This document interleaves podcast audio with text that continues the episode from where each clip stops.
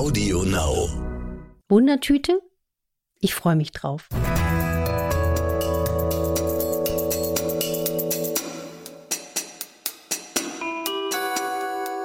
Dr. Anne Fleck, Gesundheit und Ernährung mit Brigitte Leben.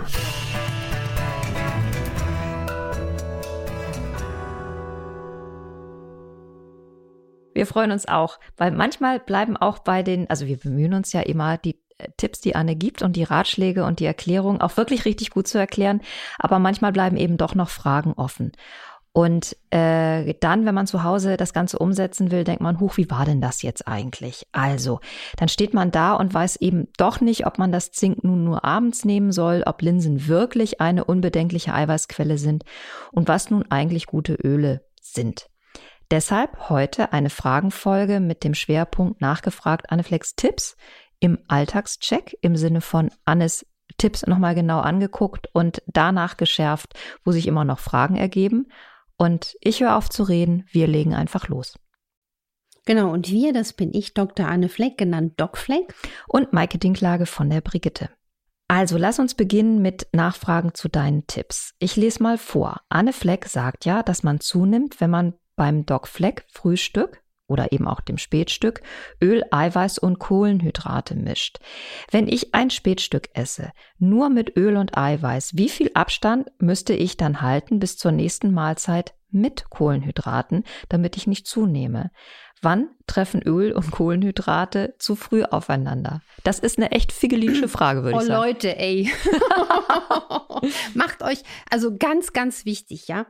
Ähm, das, was wir hier oder was hier, was wir gesprochen wird, es ist auch ganz, ganz wichtig, dass man sich nicht ähm, jetzt belastet fühlt in dem, was man im Alltag mit Gesundheit macht. Also es soll spielerisch sein, es soll Genuss bringen und äh, man muss auch manchmal fünf Grad sein lassen. Aber natürlich ist es ein Thema, die Frage, ab wann kippt das Ganze mit der Gewichtszunahme? Also natürlich kann man sogar Kohlenhydrate und Fette kombinieren. Wenn man sich ausreichend bewegt, wird man nicht zunehmen. Aber was ich lustigerweise festgestellt habe, dass manche Menschen mir erzählt haben, ja, ich habe schon abgenommen, so und so. Ich habe gedacht, hm, wenn der so und so ist, dann müsste der doch eigentlich noch ein bisschen besser abnehmen können.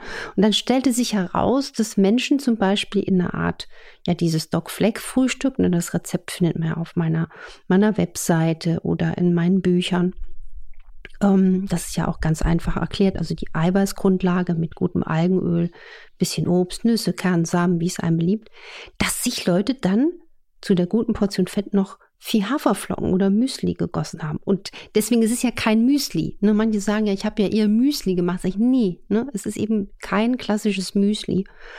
Und was ich der Hörerin empfehlen würde, sie sollte einfach das Art Doc Fleck Frühstück machen und wenn sie abnehmen will, wirklich keine zusätzlichen Kohlenhydrate in Form von Getreideflocken dazugeben. Zum Beispiel, wie habe ich meins abgewandelt heute? Ich habe eine Handvoll Nüsse und einen Bio-Apfel mit einem Zauberstab ganz schnell püriert, weil es ging ja heute früh los. Dann habe ich ein, zwei Teelöffel Akazienfasern äh, reingerührt. Das ist ja so die Delikatesse für die gesund und schlank machenden Darmbakterien. Das wird, ist sehr gut verträglich. Und dann zum Schluss vor dem Verzehr eine gute Portion hochwertiges Algenöl, also in dem Fall Leinöl mit DHA, EPA, Spritzer Weizenkammöl und Hauch Vitamin D aus Omega geschützter Produktion. Das hält ja sehr, sehr lange satt.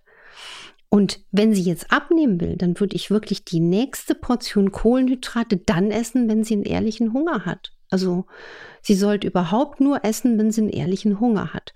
Und manche kommen sogar mit einem Zweimahlzeitenprinzip gut klar. Also die machen so ein etwas fettbetontes, ballaststoffreiches Spätstück und brauchen dann wirklich kaum noch was dazwischen, vielleicht noch einen minimalen Snack und essen dann abends zusammen mit der Familie oder essen, ne?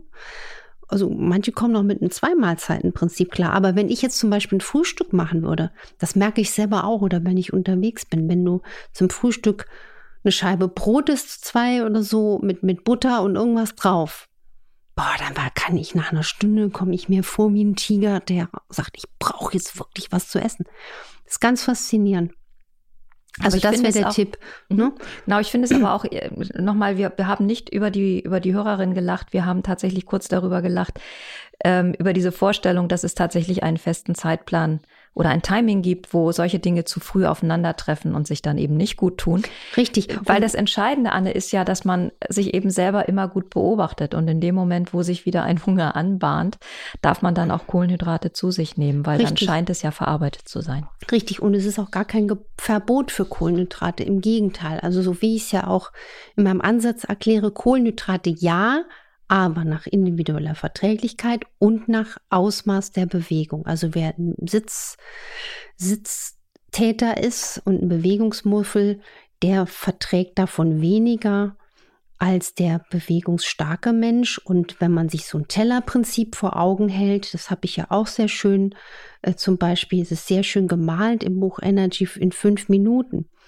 Das heißt, die Hälfte des Tellers mit ballaststoffreichem Grünzeug, hm, Egal, was einem schmeckt, eine Handtellergröße Eiweiß, eine Daumenportion Fett, Kräuter, Gewürze gerne drauf und die Kohlenhydrate ein bis zwei Hände voll. Wenn man abnehmen will, man kann sie auch ganz weglassen, weil aus Eiweiß und Fett kann der Körper selbst die Kohlenhydrate basteln. Das heißt, wir brauchen sie theoretisch gar nicht extra zu essen. Anne Fleck erwähnte, man solle gutes Wasser trinken. Welche Kriterien machen denn gutes Wasser aus? Also das ist eine ganz schwierige Frage. Es gibt ja auch so tolle Bücher zum Thema Wasser. Kann ich auch nur empfehlen, sich mit der Thematik Wasser überhaupt mal zu beschäftigen. Es wird oft behauptet, unser Trinkwasser hat eine gute Qualität. Das stimmt auch im Großen und Ganzen so. Aber was ich jedem mal empfehlen kann, wenn man wirklich ähm, Leitungswasser regelmäßig trinkt, dass man auch mal eine Laborprobe wegschickt. Das ist kein großes Invest und man weiß wirklich, wie ist die Trinkqualität. Und was ich zum Beispiel zu Hause mache, ähm, ich filtere. Ähm, das, ich filtere das Leitungswasser. Also ich habe das auch mal untersuchen lassen, war nicht so berauscht von der Qualität. Und deswegen ist es schon wichtig, gerade Wasser als Grund, Grund, Grundlage unserer Gesundheit ein, ein möglichst sauberes Wasser zu trinken. Anne Fleck empfiehlt ähm, ja immer Leinöl mit DHA und EPA. Die Hörerin hat dazu zwei Fragen. Muss es immer Leinöl sein oder darf es auch Hanföl oder Sonnenblumenöl sein? A. Und die, der zweite Teil der Frage, wie muss denn eigentlich das Verhältnis aussehen zwischen DHA und EPA? Beziehungsweise ist es so, dass je mehr davon drin ist, je besser ist es auch? Also ganz klar, ja, es gibt auch sehr, sehr, sehr tolle Produkte, die Hanföl, Sonnenblumenöl kombinieren mit DHA, EPA, beim Spritzer Weizenkeimöl und Vitamin D. Bei Leinöl, das habe ich deswegen auch immer sehr gern in meinen grundlegenden Empfehlungen drin, aber nur, wenn es die Zusätze hat, DHA, EPA und am besten noch Weizenkeimöl dazu, weil das Weizenkeimöl die Oxidation der Omega-3-Fettsäuren aus dem Leinöl verhindert und wenn es wirklich solide hergestellt ist. Und weil Leinöl einfach ein Omega-3-Spitzenreiter ist. Also man hat dann quasi schon die Transportrakete für die DHA, EPA ist auch schon Omega-3 reich. Und deswegen ist es aber auch legitim, man setzt andere Produkte ein, wie Hanföl, Sonnenblumenöl. Die kriegt man sogar leichter in einer guten Qualität als ein gutes Leinöl als Transportrakete. Und da einfach mal auf den Markt gucken, auch mit diesen Zusätzen DHA, EPA, vielleicht Vitamin D, hat man alles in einem. Was wichtig ist, ist es wirklich so, je höher dosiert, vor allem die EPA auch, desto eigentlich gesundheitlich wertvoller ist das Produkt. Man braucht dann auch weniger Menge an diesem Öl, um bessere Effekte zu haben. Und eigentlich müsste man so herangehen, dass man ähm, auch wirklich guckt, nicht jeder braucht die gleiche Menge. Ne? Ich bin ein kleiner Mensch, dann kommt dann so ein riesen Lulatsch rein, der wird eine andere Menge an Zufuhr brauchen, um auf, ich sag mal, therapeutisch wirksame Omega-3-Werte zu kommen. Aber vor allen Dingen die EPA, die ist wichtig. Eine Hörerin hebt nochmal ab auf deine Empfehlung des Ölziehens zur Entgiftung. Und zwar möchte sie gerne eine Darmsanierung durchführen muss sie dieses oder sie fragt sich, muss ich das Ölziehen nach dem Zähneputzen machen oder vorher? Und ihr wird leider übel dabei. Also ich finde es offenbar ziemlich eklig und fragt sich, ob sie das Öl auch mit Wasser verdünnen kann. Also das klassische Ölziehen kennt man nur mit dem, mit dem Öl als Grundlage. Man macht es auch klassischerweise direkt nach dem Aufstehen. Was ich hier in dem Fall empfehlen würde, nichts erzwingen. Nichts erzwingen. Ja. Man kann ja auch schon mal vielleicht eine halbe Minute oder eine Minute Öl ziehen. Sie kann es auch mal mit ein bisschen Wasser verdünnt probieren, weil eigentlich es geht ja darum, dass sich dann trotzdem hoffentlich genug Schadstoffe in dem Öl binden. Oder sie macht wirklich mit einer ganz kleinen Menge Öl, was ihr gut schmeckt. Also ich finde Kokosfett immer noch geschmacklich einfachsten hm? und einen kleinen Teelöffel und einfach mal, wenn man vielleicht in der Wohnung rumläuft, äh, Wasser kocht, noch irgendwas organisiert, dass man sich ablenkt. Also ich glaube, das ist ein Riesenfakt, wenn man dann äh, richtig dann denkt, ich muss jetzt hier minutenlang Öl ziehen, sondern dass man das so nebenbei macht. Wenn es gar nicht geht, dann sollte man es auch nicht machen. Also wichtig ist, für sich selbst eine Form zu finden, dass es einem Spaß macht und dass es dann eine Routine wird, die einen nicht quält, weil quälen wollen wir ja niemanden. Doc Fleck empfiehlt täglich Zink einzunehmen. Welche Menge ist denn da unbedenklich? Und geht das auf Dauer? Der pauschale äh, Appell, jetzt alle inflationär viel Zink nehmen, das kann man so nicht ganz stehen lassen, aber viele Menschen haben eine Stoffwechselstörung und scheiden, ohne dass es merken, erhöhtes Zink im Urin aus. Auch das kann man messen zum Beispiel. das sind dann Menschen, die kriegen auch leichter Infekte, ohne dass es merken. Und wenn jetzt jemand von sich aus merkt, ah, jetzt werde ich hellhörig, ich habe ja doch schon als Kind öfter Infekte gehabt oder ich kriege einfach leicht jeden Infekt, dann würde ich wirklich sagen, es macht Sinn, abends Zink zusätzlich einzunehmen. Da gibt es sogar eine gute Richtschnur, 15 Milligramm pro Tag. Und bei Zink ganz klar bitte zum Essen einnehmen, weil es gibt viele, die es sonst nicht gut vertragen und dann wird es wieder so ein Ding, was man nicht gerne macht, weil es einem nicht gut damit geht.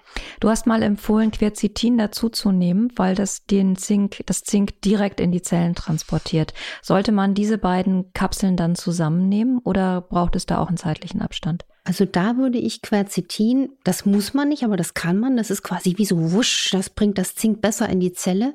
Deswegen, das habe ich auch bei Corona-Infekten gern empfohlen. Zink und Quercetin gemeinsam mit Vitamin D, Magnesium und, und, und hochdosierten Algenölen zum Beispiel. Ähm, das hat viel, viel ähm, auch geholfen, den Krankheitsverlauf äh, abzukürzen. Aber ähm, das Quercetin würde ich vormittags und mittags einnehmen. Bei manchen hat das einen putschenden Effekt. Also ich kann Quercetin auch abends nehmen, aber eine liebe Freundin von mir, die ist dann richtig wach und aufgedreht. Also hier ist wieder, jeder ist anders. Aber man kann auch, wenn man zum Beispiel jetzt ein Problem hat mit Migräne oder Infektlabilität, um, mit einer Quercetingabe mal versuchen, ob das eine Linderung von Beschwerden auch bringt und zeitgleich Zink am Abend. Doc Fleck empfiehlt ja fermentierte Lebensmittel als ähm, gut, wenn man ähm, sein Darmbiom weiterentwickeln möchte, gut beeinflussen möchte. Kefir gehört ja auch dazu und der Hörer ist ein großer Kefir-Freund und fragt sich, ob Kefir tatsächlich auch einen richtig guten Effekt hat. Kefir ist ein, ein fermentiertes Lebensmittel und kann deswegen auch äh, eingesetzt werden, absolut. Was mir nur beim Einsatz von Milchprodukten wirklich am Herzen liegt, dass man für sich herausfindet, wenn man will, alles, wenn man will, ob man die Milchprodukte, also aus Kuhschaf, Ziegenmilch, gut verträgt. Das ist nämlich ein Thema. 20 bis 30 Prozent der Menschen haben Probleme mit Milcheiweiß.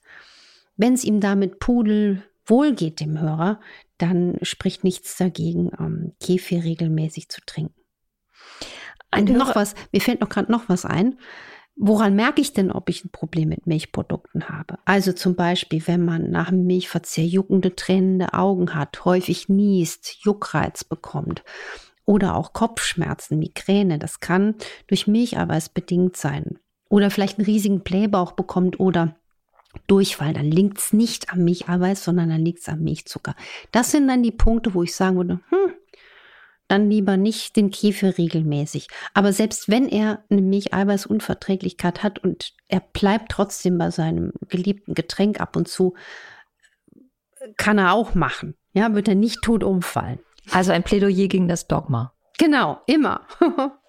Immer gegen Dogma, ja. Ein Hörer oder eine Hörerin, ich weiß es gerade gar nicht mehr genau, ähm, äh, schreibt hier sehr freundlich, vor vielen Jahren wurde Inulin von Alfred Biolek als kalorienfreies Futter für die Darmbakterien erwähnt. Ich nehme seit Jahren täglich bis zu 40 Gramm. Also man ahnt, wie lange das her ist, weil die letzte Empfehlung von Alfred Biolek liegt, glaube ich, auch schon sehr, sehr lange zurück. Ist es genauso gut wie Akazienfasern, Flohsamenschalen oder ähnliches, ähm, von denen die Hörerin oder der Hörer eben schon im Podcast häufig äh, gehört hat? Ähm, der gute Alfred, ne? Mhm. Gott hab ihn selig. Gott hab ihn selig. Oder wie sagen die Juden, möge die Erde leicht über ihm sein, glaube ich. Das finde ich oh, auch das ist aber auch sehr schön. Wer sagt es? Ich glaube, das sagt man in der jüdischen Kultur. Mhm. Das hat mir mal ein Patient erzählt, fällt mir gerade ein. Ja, Inulin ist dieselbe Familie wie Akazienfasern, Flohsamenschalen gemahlen. Das ist also eine Art in Pulverform, Ballaststoff, der ist eine Delikatesse für die gesund und schlank machenden Darmbakterien. Aus meiner Erfahrung ist aber Inulin noch ein bisschen schwerer verdaulicher als zum Beispiel Akazienfasern. Also wer unter Reizdarmbeschwerden leidet, der sollte jetzt auch nicht aggressiv versuchen, seine Ballaststoffzufuhr gleich sehr zu erhöhen, weil das kann noch mehr Blähungen und Beschwerden machen.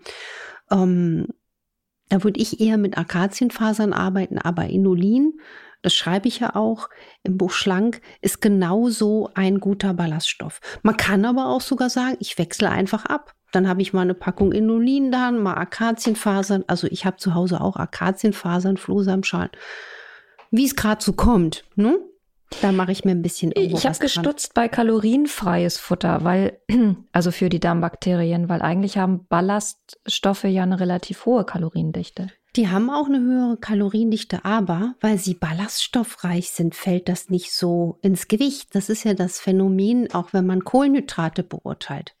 Habe ich auch irgendwo geschrieben, ich weiß gar nicht mehr wo, dass man beachtet, die Kohlenhydratmenge in Bezug zum Ballaststoff. Also je höher der Ballaststoffanteil, umso weniger kritisch ist das Kohlenhydrat zu wirken, zu würdigen.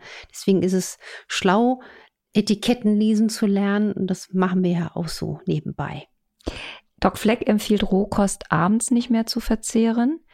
Schreibt die Hörerin, ähm, fallende Nüsse und Samen auch unter Rohkost. Also sollte man die auch lieber nicht abends essen. Also auch hier kein Dogma. Man weiß, dass Rohkost am Abend verzehrt eine unglaubliche Belastung für die Verdauungsarbeit ist und dass das die Schlafqualität mindern kann und dass das auch Gärungsprozesse im, im Verdauungstrakt fördern kann. Deswegen ist die Empfehlung, Rohkost am Abend möglichst zu meiden oder zu reduzieren. Aber auch hier kein Dogma. Also gerade wenn es im Sommer so schön warm ist, dann isst man auch mal vielleicht doch abends was Rohes. Also ich mag zum Beispiel auch wahnsinnig gern Wassermelone und dann kann es auch schon mal vorkommen, dass ich am späten Nachmittagabend noch mal Wassermelone schnabuliere. Aber das kann man auch für sich herausfinden und die meisten profitieren wirklich davon, wenn sie Rohkost eher mittags, vormittags essen als abends. Ich habe hier noch eine Frage, die ich dir gerne stellen möchte, obwohl sie nicht in unser bisher durchgehaltenes Schema Nachfragen zu schon vorhandenen ähm, Empfehlungen von dir passt. Es ist eine Hörerin, die ist auf der Suche nach einem Ratschlag für, wie sie schreibt, ihre liebe Oma, die nichts mehr essen und sogar trinken mag. Jedes Wasser oder Obst, jedes Gemüse verursacht in Augen und Mund ein Brennen. Zudem verschwimmt alles vor den Augen, nachdem sie Wasser getrunken hat. Wir haben schon so viel versucht. Hat Doc Fleck noch eine Idee? Also das ist ja wirklich ein ganz, ganz krasser Fall. Im ersten Moment, als ich den Teil der Frage gehört habe, habe ich überlegt, ob die alte Frau vielleicht auch depressiv ist, dass sie einfach sagt, ich habe keinen Hunger mehr, ich will nicht mehr trinken. Also ne, ich bin ein bisschen lebensmüder geworden, ich will nicht mehr. Aber so klingt es ja nicht. Äh, wenn Menschen gar nichts mehr abkönnen, das gibt es ja, das habe ich auch schon äh, gesehen in der Praxis, dann ist meine These dazu, dass vielleicht chronische Infekte einen, einen Biofilm gelegt haben über Haut und Schleimhäute, dass das dann werden dann ähm, Lebensmittel nicht vertragen. Das habe ich ja auch im Buch Energy geschrieben. Mit Gluten haben ja viele Menschen ein Problem. Und meine Überlegung dabei ist, ist es wirklich das Gluten, was da den Raudi macht? Oder ist die Schleimhaut des Verdauungstraktes so verändert, dass man nicht mehr mit Gluten oder anderen Lebensmitteln klarkommt. Also es ist dann nicht das arme kleine äh, Brötchen oder die Himbeere oder die Tomate, sondern dass die Schleimhaut sehr entzündet wird. Also ich würde hier äh, versuchen, ganz, ganz vorsichtig zu arbeiten. Und natürlich ist für die, für die alte, liebe Dame ganz wichtig, dass sie genug zu trinken kriegt, weil das ist erstmal das Allerwichtigste. Ich würde versuchen, ähm, die Trinkmenge zu erhöhen. Ich würde auch ihr eine Art Wunschkost anbieten. Oma, worauf hast du heute Lust? Weil der Körper, der sagt dann auch, ähm, was, was, was er vertragen kann. Und ich würde dann versuchen, wenn es geht, vorsichtig über Lebensmittel, wo sie denkt, sie kriegt sie ähm, irgendwie in den Körper rein, auch zu arbeiten, zum Beispiel mit Omega-3-Fettsäuren. Warum? Weil die sind ein Heilelement für die Zelle als kleinste Einheit des Körpers. Weil was da abgeht, ist auch eine Entzündung. Also auch die Reaktion, die sie hat, ne, mit diesem Brennen etc. Das heißt, da geht eine Entzündungskaskade ab. Vielleicht kommt da auch ganz viel zusammen, was, was ich jetzt nicht wissen kann, aber so würde ich erstmal ganzheitlich rangehen. Was ich mir wünschen würde. Ich hoffe und wünsche mir, dass diese Folge viel Wissenschaft, viel beflügelt und viele Menschen für das Thema Gesundheit und Fragen und Neugier begeistert. Fragt gerne weiter in diesem Sinne und schickt uns eine Nachricht an infoline.brigitte.de. Abonniert uns gerne auf AudioNow und allen anderen Plattformen, bewertet uns auf iTunes, empfehlt uns weiter und seid nächste Woche auch wieder dabei, wenn es dann wieder heißt. Nein, seid nächste Woche dabei, weil dann äh, machen wir was ganz Spannendes. Wir reden über grüne und natürliche Alternativen zu Shampoo und Co. Also, es geht um den Nutzen und auch um die richtige Anwendung von Naturkosmetik. Was kann sie? Wie macht man es richtig mit ihr? Wir freuen uns jetzt schon auf die Folge und auf euch und sagen für heute erstmal Tschüss. Tschüss und macht was draus.